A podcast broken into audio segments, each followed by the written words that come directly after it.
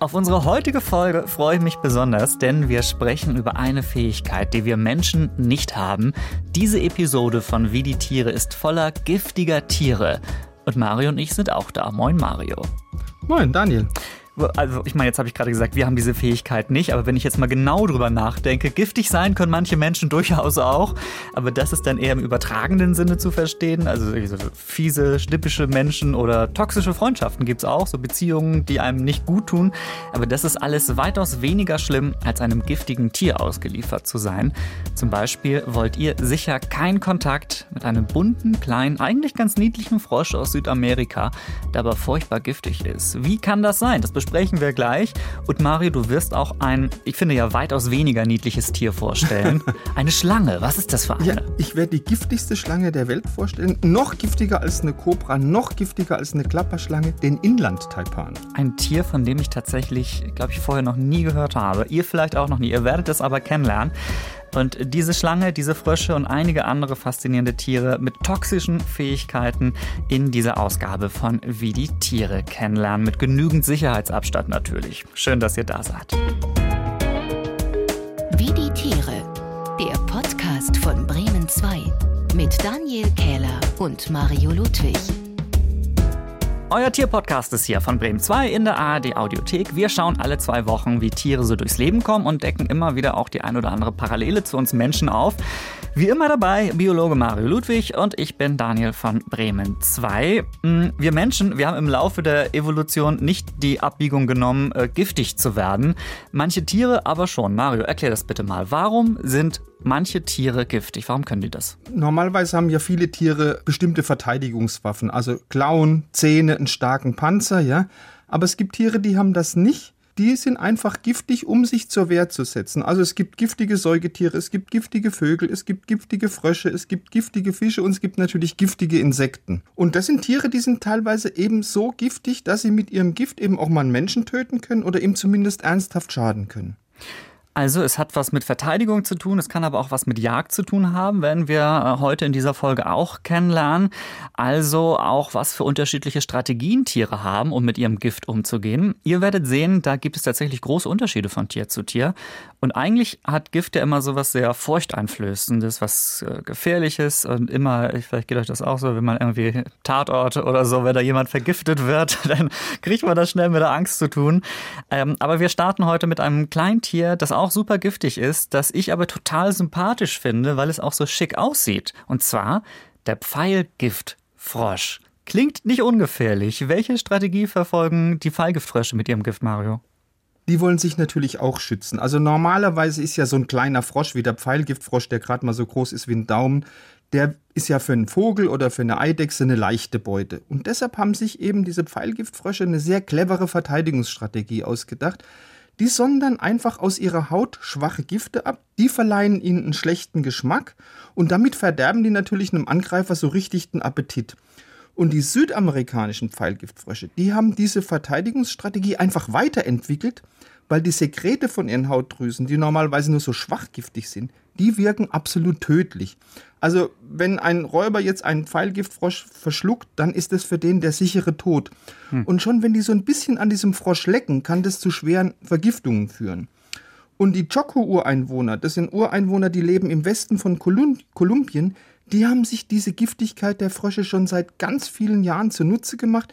Die bestreichen einfach ihre Pfeilspitzen, ihre Blasrohre mit diesem tödlichen Gift und das Gift von einem einzigen Pfeilgiftfrosch, das reicht aus, um circa neun ausgewachsene Menschen zu töten. Und dieses Gift, das stellen die Pfeilgiftfrösche aber nicht selbst her. Wie machen die das denn? Wie werden die so giftig? Die gewinnen das Gift dadurch, dass sie einfach giftige Beutetiere fressen. Also bestimmte Ameisenarten, bestimmte Tausendfüßlerarten. Neuere Erkenntnisse sagen auch bestimmte Milbenarten. Und dann akkumulieren die dieses Gift, die reichern es an von diesen Tieren in ihrem Körper. Und wenn die in Gefangenschaft sind, dann nimmt interessanterweise der Giftgehalt von so einem Frosch deutlich ab, weil äh, den Pfeilgiftfroschen fehlt natürlich in der Gefangenschaft, da fehlen denen diese speziellen Beutetiere. Und in Gefangenschaft geborene Tiere, also die gezüchtet worden sind, die haben überhaupt kein Hautgift mehr. Das heißt, an denen könnte man lecken und es passiert nichts, wenn ich dich jetzt richtig verstehe. Ja, aber er sollte dann schon relativ lang in Gefangenschaft sein, um auf Nummer sicher zu gehen. Und ob die Frösche das so super finden, das sei auch mal dahingestellt. So, jetzt schauen wir aber auf ein Tier, äh, das ist weniger sympathisch.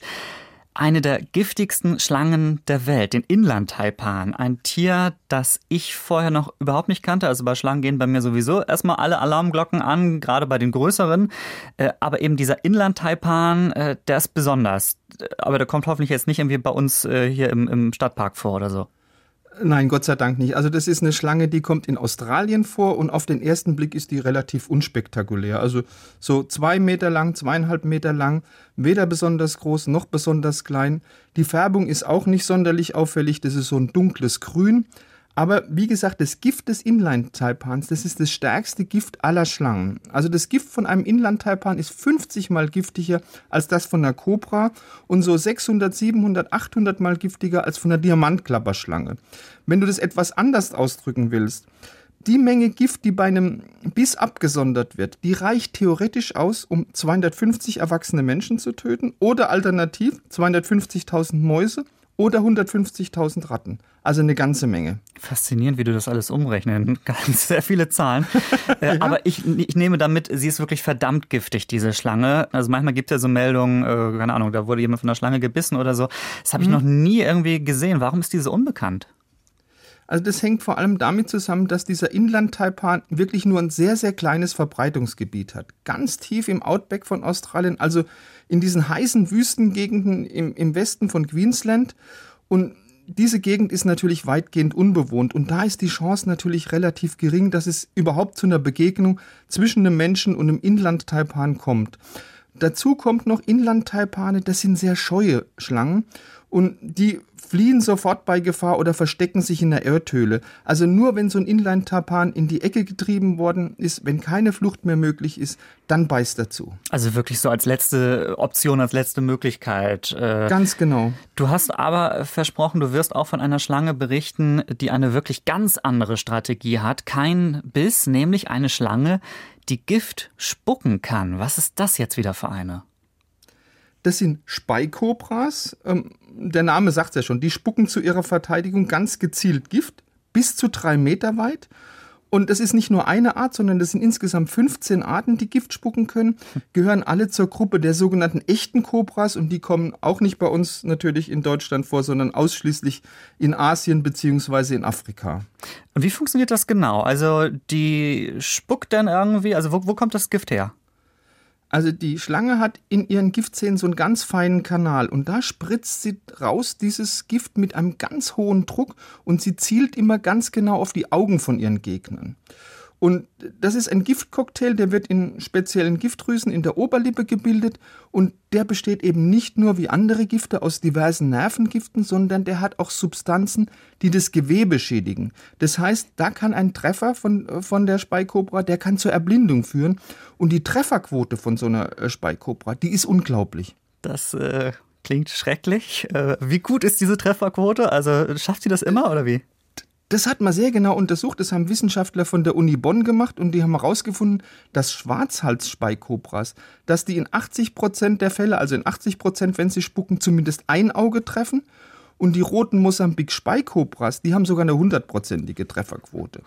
Und jetzt fragt man sich natürlich, wo ist der Unterschied in der Trefferquote? Ähm, das kommt wahrscheinlich daher, dass sich die Mosambik-Speikobra einfach mehr Zeit fürs Zielen nimmt und erstmal so die Situation genau checkt, bevor sie spuckt. Und die Speihalskobra, die verspritzt ihr äh, Gift eigentlich eher spontan, also quasi ohne vorher nachzudenken. Moment, also die rote Mosambik-Speikobra, die ist richtig gut, wenn ich dich jetzt richtig verstanden habe, ne? Die hat 100 Prozent und die Schwarzhals-Speikobra, die hat nur 80 Prozent, weil sie eben verspritzt, ohne vorher nachzudenken. Aber die rote Mosambik-Speikobra, die kriegt das richtig gut hin. Äh, wie macht die das? Also dieser Spukvorgang, der läuft unglaublich schnell äh, ab. Das dauert gerade mal eine Zwanzigstel Sekunde. Und um das zu untersuchen, hat man Highspeed-Kameras eingesetzt, um eben diesen Spukvorgang genauer unter die Lupe zu nehmen. Und da konnte man feststellen, wie schaffen es die Kobras, immer die Augen zu treffen. Also die zielen einfach mitten ins Gesicht von ihrem Opfer, bewegen aber während sie spucken so den Kopf immer so ein bisschen leicht hin und her. Und dadurch wird dieser Spuckstrahl einfach verrissen hm. und dadurch wird natürlich auch die Fläche größer, auf der der Spuckstrahl das Gesicht trifft. Und da ist natürlich die Chance sehr groß, dass du mindestens ein Auge triffst. Also so wie wenn man so eine Wasserpistole nehmen würde und die halt so ein bisschen hin und her schwenkt. Ganz genau, ganz genau.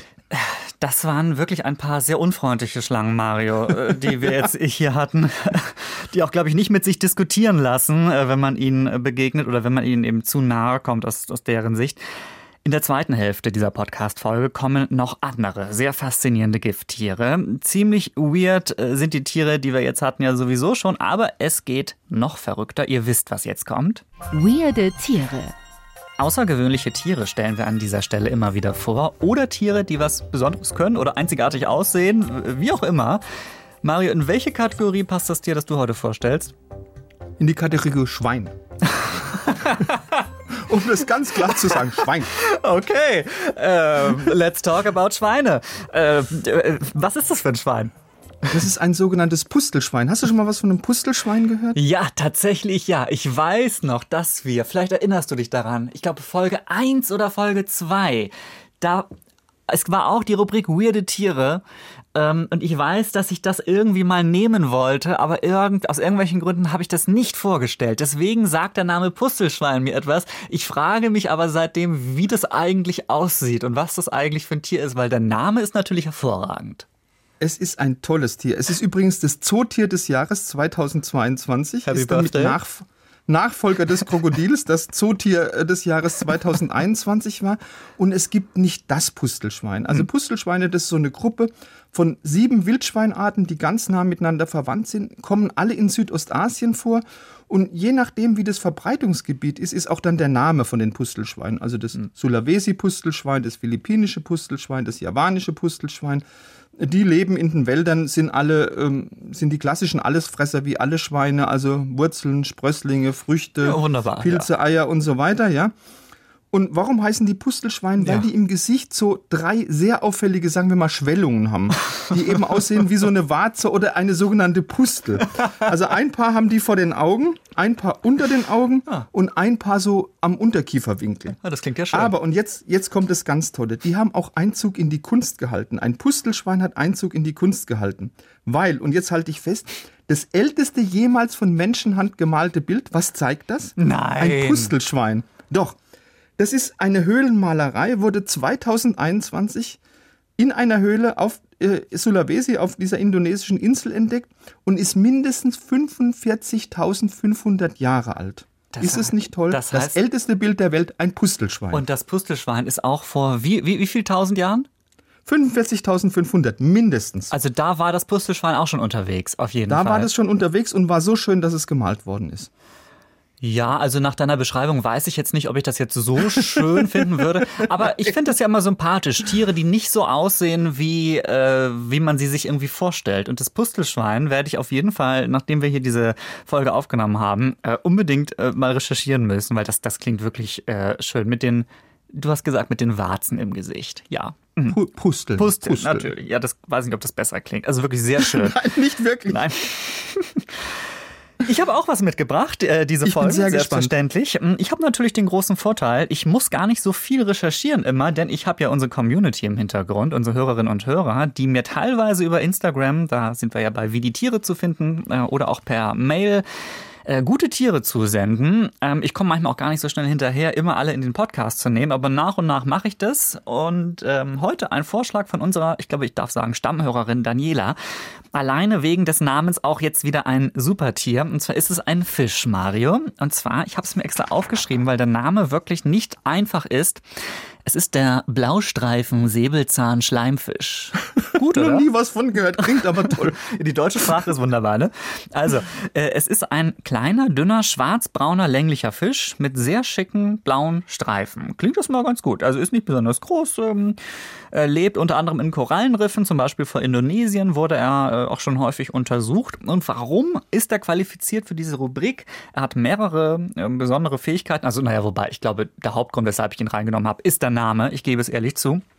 Aber dann stellte sich heraus, er kann auch noch ein paar Sachen. Ähm, zum einen können die Blaustreifen-Säbelzahn-Schleimfische ihre Farbe verändern. Das haben wir ja auch schon mal gehabt in unserer Folge zum äh, Verkleiden äh, damals. Ähm, und warum macht der Blaustreifen-Säbelzahn-Schleimfisch das? Weil er gerne andere Fische angreift, um den, ich sag's mal so ganz klar, in die Flosse zu beißen. Denn die ernähren sich auch äh, von anderen Fischstückchen, so von so Hautstückchen und äh, tarnen sich dann mit einer anderen Farbe, so dass sie aussehen wie ein harmloser Fisch. Ähm, Okay. Das ist das eine. Und äh, das ist noch relativ äh, frisch erforscht. Sie passen auch zum heutigen Folgenthema, denn sie haben ein Gift im Zahn, das wie Heroin oder Morphium wirkt. Das habe nicht ich recherchiert, das hat die Uni Queensland rausgefunden und äh, die Deutsche Welle hat darüber berichtet und dann habe ich das einfach mal auch äh, recherchiert und rausgefunden und finde das sehr interessant. Das heißt, dieses Gift, was die haben, das lähmt und das hilft denen in einer bestimmten Situation, nämlich wenn ein Blaustreifen Säbelzahnschleimfisch gefressen wird und der vielleicht noch lebend im Maul eines anderen Fisches landet, dann beißen die einfach zu und der, der, der, der Fisch, der sie gejagt hat, wird dann ganz, äh, dem wird schwindelig und er denkt, meine Güte, was ist denn jetzt los? Und äh, dann können die entkommen.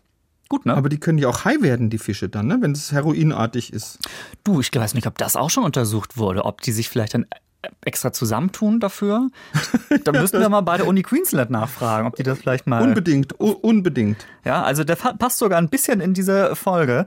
Ähm, der, ich sag's noch einmal, weil es so schön war, Blaustreifen, Säbelzahn, Schleimfisch. Ist auch was Schönes für Scrabble. Also falls ihr mal, oder irgendwie so ein, naja, gut. Daniel, sag's doch bitte noch einmal unfallfrei. Ich, weiß jetzt nicht, was du meintest. Meintest du Blaustreifen, Säbelzahn, Schleimfisch? Ich glaube, ja. Genau. Ne? Ja. Wenn ich das ja nicht in sehr großen Buchstaben aufge Wie lange hast du hätte. geübt? Ich habe extra Sprechtraining gemacht dafür. Okay. Ja, genau. Äh, falls ihr auch ein Tier kennt, das entweder einen hervorragenden Namen hat oder was ganz anderes Spannendes drauf hat oder irgendwie gut aussieht, dann schreibt uns gerne. Unsere, äh, unser Postfach ist offen für eure Vorschläge für weirde Tiere auf Instagram oder per Mail. Ich sage euch am Ende der Folge nochmal genau, wie ihr uns erreichen könnt. Wir freuen uns immer sehr. So, und wir bleiben giftig und unter Wasser. Es dürfte jetzt aber ein bisschen gefährlicher tatsächlich werden, denn Mario hat mir versprochen, wir sprechen auch über das giftigste Tier überhaupt wahrscheinlich oder eines der giftigsten Tiere überhaupt. Und äh, für das tauchen wir jetzt auch wieder ab, oder wie? Ja, also giftigstes Tier der Welt ist ja ein toller Titel. Da gibt's gleich mehrere Kandidaten. Und ein ganz heißer An Anwärter auf diesen Titel ist eine Qualle. Die sogenannte Seewespe, das ist eine kleine Qualle. Und die verbreitet gerade so an den Badestränden vom Pazifik wirklich viel mehr Angst und Schrecken als Haie und Krokodile zusammen. Und die Seewespe, die gehört zu den Würfelquallen, die tötet schneller als eine Kobra und ist wirklich eins der giftigsten Tiere der Welt. Also eine einzige Seewespe, die hat genügend Gift, um 250 Menschen zu töten. Und das hängt jetzt wieder mit ihren Tentakeln zusammen, weil die Tentakeln von dieser Seewespe, das ist ja eine Qualle, die sind bis zu drei Meter lang und die sind wirklich mit Millionen von giftigen Nesselzellen besetzt.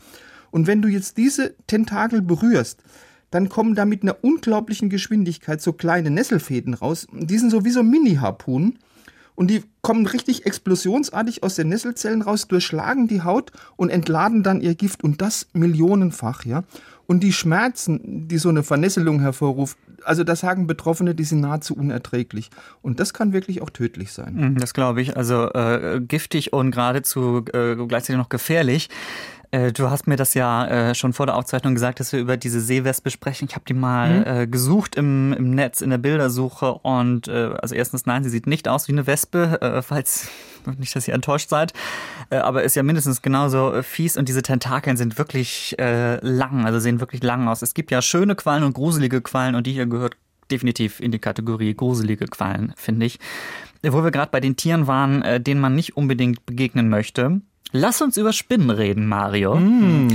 Denn äh, wenn man irgendwie, finde ich so, in einem Zoo ist oder irgendwie eine Spinne sieht, dann ist die erste Frage eigentlich immer, ist die giftig? Kann die, kann die mir was tun? So. Und ja, es gibt welche, die sind wirklich sehr, sehr giftig. Welche haben da die Spinnennase vorn? Also die, wirklich die, die Nase vorn haben, hat die brasilianische Wanderspinne. Das ist eine recht große Spinne, fast so groß wie eine Hand. Und das Gift von dieser brasilianischen Wanderspinne, das ist wirklich so stark, dass jetzt pass auf 0,006 Milligramm genügen, um, um eine Maus zu töten. Und die sind auch sehr aggressiv. Also wenn sich so eine Wanderspinne bedroht fühlt, dann haut die nicht ab, sondern die, nimmt sofort so eine ganz charakteristische Warnhaltung ein. Und zwar so eine Warnhaltung, aus der die jederzeit einen Angreifer attackieren kann. Also die wenden sich immer gegen diese Bedrohung, gegen diese potenzielle Bedrohung. Dann richten die ihren Vorderkörper auf, richten die vorderen Beine auf und dann werden die richtig aggressiv. Und wenn jetzt der Angreifer nah genug rankommt, dann wird er von der Wanderspinne sogar angesprungen. Und dann beißen die kräftig und auch meistens mehrfach zu. Und dummerweise sind auch noch die Giftdrüsen von den Wanderspinnen, das sind die größten Giftdrüsen von allen Spinnenarten. Die haben ein Fassungsvermögen von bis zu 1,35 Milligramm Gift. Das klingt jetzt erstmal nicht viel, reicht aber theoretisch aus, um mehr als 200 Mäuse zu töten. Ich habe mir noch nie Gedanken über die Giftdrüsen eines Tieres gemacht, aber jetzt kriege ich es ein bisschen mit der Angst zu tun. Ja. Jetzt gruselt mich das ein bisschen. Ähm, als ich auch die schon einmal recherchiert habe, ähm, ist das, äh, bist du irgendwie Spinnpate, Mario? Ich habe dich da irgendwie in dem Zusammenhang gesehen. Ja, ich habe meine eigene brasilianische Wanderspinne im Naturkundemuseum Karlsruhe. Ähm, man durfte sich als so semi-prominenter in Karlsruhe, als äh, durfte man sich ein, ein Tier ähm, aussuchen, das man. Äh, bisschen du nimmst natürlich will. diese- Und ich diese- habe mir was richtig Giftiges ausgesucht. Hättest du nicht irgendwie was Schönes, was Liebevolles nehmen können? Irgendwie einen Hasen? Du, es gab ja nur bestimmte Angebote und da war die brasilianische Wanderspinne mit Abstand das Beste. Ja, gut. Also, vielleicht äh, findest du ja auch mal eine, wenn du mal auf Expedition bist. Dann kannst du die nach dir benennen. Das wäre doch vielleicht auch was. Das wäre unfein. Also man benennt ein, ein neu entdecktes Tier niemals nach sich selbst. okay. Das gilt als ausgesprochen unhöflich. Also dann müsste ein, ein Kollege Ich von zum mir eins Beispiel. entdecken. Du müsstest eins entdecken, müsstest sagen, also der Mario hat das so verdient. Die benenne ich nach ihm. Ja, weil du genauso giftig bist wie die Spinne, oder wie? Naja, Genau. gut, das, das klären wir dann, wenn es soweit ist. Wir haben noch ein sehr, sehr ungewöhnliches, giftiges Tier für diese Folge ähm, parat. Es ist eine Schnecke. Da hätte ich jetzt auch erstmal nicht gedacht, äh, dass die in die Kategorie giftige Tiere gehört. Tut sie aber. Ja, es gibt in der Tat giftige Schnecken und zwar sind es Vertreter der sogenannten Kegelschnecken. Das sind Schnecken, die kommen vor allem in den warmen Meeren vor, wie, wie im Pazifik. Und die sind bei Sammlern sehr beliebt, weil sie so schöne kegelförmige Gehäuse haben. Aber die sind wirklich alles andere als harmlos. Kegelschnecken sind nämlich, und das ist wirklich total untypisch für Schnecken, Raubtiere. Und zwar Raubtiere, die sich von Fischen ernähren. Jetzt fragt man sich, wie kann äh, eine Ja. Schnecke einen Fisch erbeuten? Also zunächst mal lockt diese Kegelschnecke den Fisch mit ihrer Atemröhre an. Die ist so wurmähnlich, also die dient als Köder. Und wenn dann der Fisch in Reichweite ist, dann rammt ihm die, die Schnecke blitzschnell so einen ganz giftigen Zahn wie so eine Harpune in den Körper. Und das Gift in dieser Harpune, das ist ein sehr starkes Neurotoxin, das wirkt sofort. Das heißt, innerhalb von einer Sekunde ist dieser Fisch bewegungsunfähig. Und jetzt kann die Kegelschnecke, der Fisch kann ja nicht wegschwimmen, also ihr Opfer in aller Ruhe verputzen. Und dieser Giftcocktail von diesen Kegelschnecken ist so stark, dass sie damit sogar einen Menschen töten können. Also niemals eine lebendige Kegelschnecke in die Hand nehmen. Kann, kann schlecht ausgehen. wenn man sie dann erkennt. Aber äh, die Schnecke, äh, das kann man ja nochmal festhalten, die ist ja eigentlich sehr langsam, hätte eigentlich nicht, gar nicht die Chance, äh, Beute zu machen in dieser Form, aber mit dem Gift und dieser speziellen äh, Strategie, dieser Technik, diesem Zahn, kriegt sie das dann tatsächlich hin. Ne? Also ich finde das jetzt zwar nicht super sympathisch, aber es ist irgendwie schon faszinierend, so wie das im Aber- Laufe sich so entwickelt eine hat. Schnecke unglaublich clever, ne? Ja. Also was, wie, wie sie da vorgeht, ne? Auf, auf jeden Fall. Ich finde übrigens, apropos clever, ich finde, wir liefern eigentlich mit dieser Folge allen Tatort-Drehbuchautoren und Autorinnen richtig gute Vorlagen gerade hier irgendwie, weiß ich nicht, ermordet von der Kegelschnecke oder so. Also, Daniel, das gab's schon im Tatort. Im Tatort wurde doch mal vor ein paar, äh, paar Monaten wurde jemand mit einem Pfeilgiftfrosch ermordet. das wusste ich gar nicht. Okay. Ja, Oder mit dem Gift eines Pfeil, äh, Pfeilgiftfrosches. faszinierend. Guck mal, die sind uns schon auf der Spur möglicherweise. Also vielleicht kommt demnächst noch der Mord mit der Kegelschnecke oder so. Dann, ähm, äh, ja, ist das vielleicht die Wie die Tiere Tatort-Folge irgendwann mal. Äh, apropos, äh, in dieser Folge steckte wirklich so ein bisschen viel Brutalität. So, also ich meine, das ist die Tierwelt in diesem Sinne auch äh, und es ist in gewisser Form auch fasziniert. Aber wir brauchen jetzt ein bisschen Leichtigkeit zum Ende, um wieder aus dieser Folge rauszukommen. Und das können wir sehr gut hiermit tun. Welches Tier klingt hier? Heute wieder mit Tinja aus dem Bremen 2 Team. Hallo Tinja. Hallo. Hall- Hallo Hi. Tinja. Na, ja, Leichtigkeit hätte ich euch total gern mitgebracht. Ach, ich toll. habe, also passt auf, ich erzähle euch jetzt, welchen Sound ich nicht mitbringe. Ja, bitte. Also es ist ja hier die Stelle für unser Rätsel, für unser Tiergeräuschrätsel. Und ich war letztens, ich war letztens auf dem Indischen Ozean unterwegs. Und ich Oh. habe den schön, passt auf, ich habe den schönsten Tiermoment meines Lebens gehabt. Und zwar war ich ähm, wirklich auf dem Indischen Ozean ähm, auf einem Boot unterwegs und parallel zu uns flogen die fliegenden Fische. Und ich bin Nein. aus dem Staunen nicht mehr rausgekommen und ich wollte so unbedingt euch einen Sound von einem fliegenden Fisch mitbringen.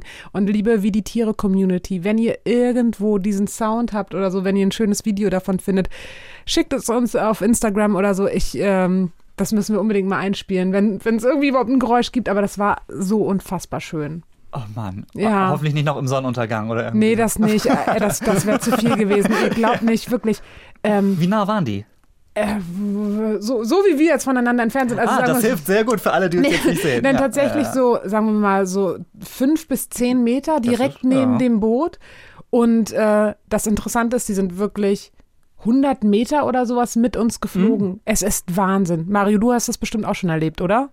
Ich habe das schon mal in Spanien erlebt, da ist mir tatsächlich auch mal ein fliegender Fisch ins Boot gefallen. Ach echt? Äh, ja, vor, vor, viel, vor vielen Jahren, aber es ist tatsächlich faszinierend. Die können ja Flughöhen von fünf Meter erreichen und können mehrere hundert Meter weit fliegen. Die sind also so sie fliegen ja schnell. nicht, sondern sie, gleiten eigentlich. Ja. Sie sind ja eher so, so eine Art Drachenflieger, aber es ist toll, das anzugucken. Ein magischer wow. Moment. So ein äh, fliegender Fisch kommt aus dem Meer raus und fliegt einfach parallel zu deinem Boot. Das war einfach äh, so ein tolles Tiererlebnis. Das hätte ich euch gerne mitgebracht. Aber nein, ich habe was anderes mit. so. Na, seid, okay. ihr, seid ihr bereit? Drei, zwei, bereit. eins. Welches Tier ist das denn hier?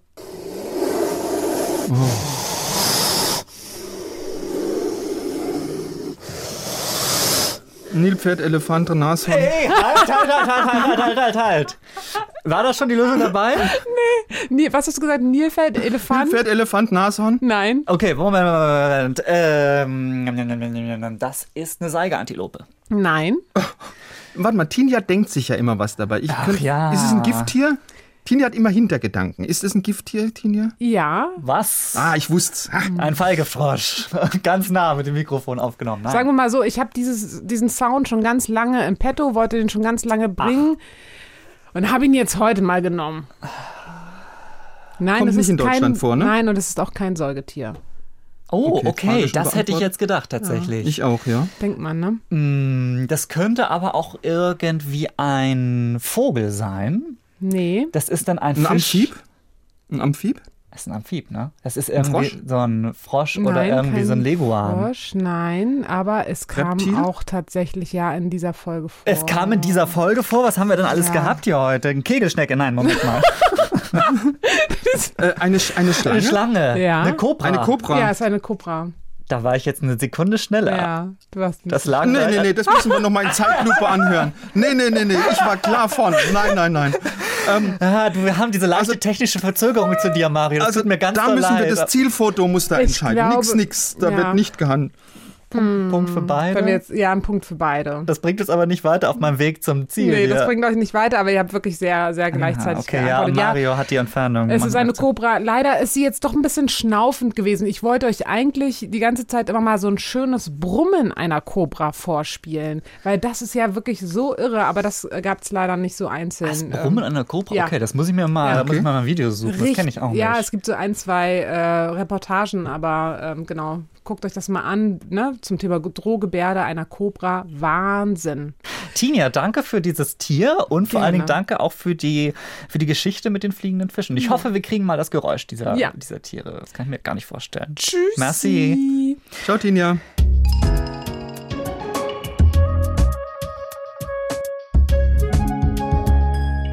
Wir haben einiges gelernt in dieser Folge, finde ich. Äh, zum Beispiel Gift ist für manche Tiere äh, eine einzigartige Möglichkeit zur Verteidigung, aber auch um Beute zu machen. Bei der Schnecke zum Beispiel vorhin. Und äh, manche Tiere produzieren ihr Gift selbst, aber andere, die Pfeilgiftfrösche zum Beispiel, die reichern das durch giftige Nahrung sozusagen an, durch die Ameisen zum Beispiel. Unterm Strich kann ich sagen, sind mir giftige Menschen trotzdem noch lieber als giftige Tiere, denn ja, ist ja so, so bei, bei Menschen geht das Giftigsein meistens nicht tödlich aus.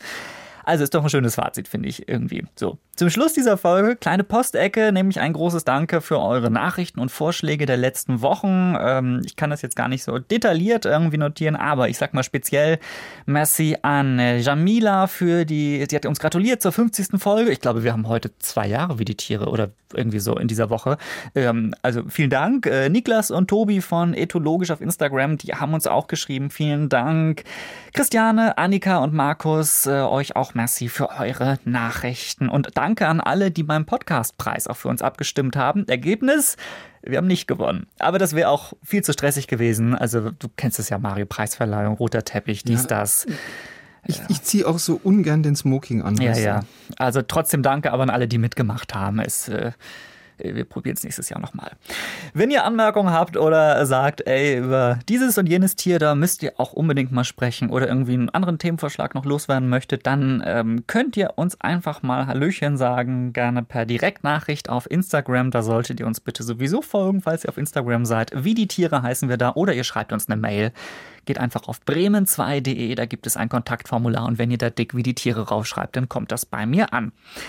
In 14 Tagen sind wir wieder da, hier in der ARD Audiothek oder wo ihr gern eure Podcasts hört. Äh, wir hoffen, in dieser Folge war wieder einiges Neues für euch dabei. Und eigentlich, Mario, würde ich dich jetzt fragen, was dein Lieblingstier der heutigen Folge war. Aber wahrscheinlich sind wir dann da wieder bei diesem unsympathischen Spinnengetier, oder wie ist das? Ja klar, wenn man also schon äh, im Naturkundemuseum Karlsruhe seine eigene Spinne hat, dann bevorzugt man natürlich die. Aber das Pustelschwein kommt kurz danach. Du hast recht, stimmt. Ich bleibe trotzdem bei den Fröschen, die, wenn sie äh, in Gefangenschaft aufwachsen, auch irgendwie nicht mehr so giftig äh, sind. Dann kann ich sie vielleicht auch mal streicheln oder anlecken, wie auch immer. Mach das mal mit deiner Spinne, das geht nämlich nicht. So. Eher nicht, nein. Tschüss, Mario. Ciao. Wie die Tiere. Der Podcast von Bremen 2. Alle Folgen in der ARD Audiothek.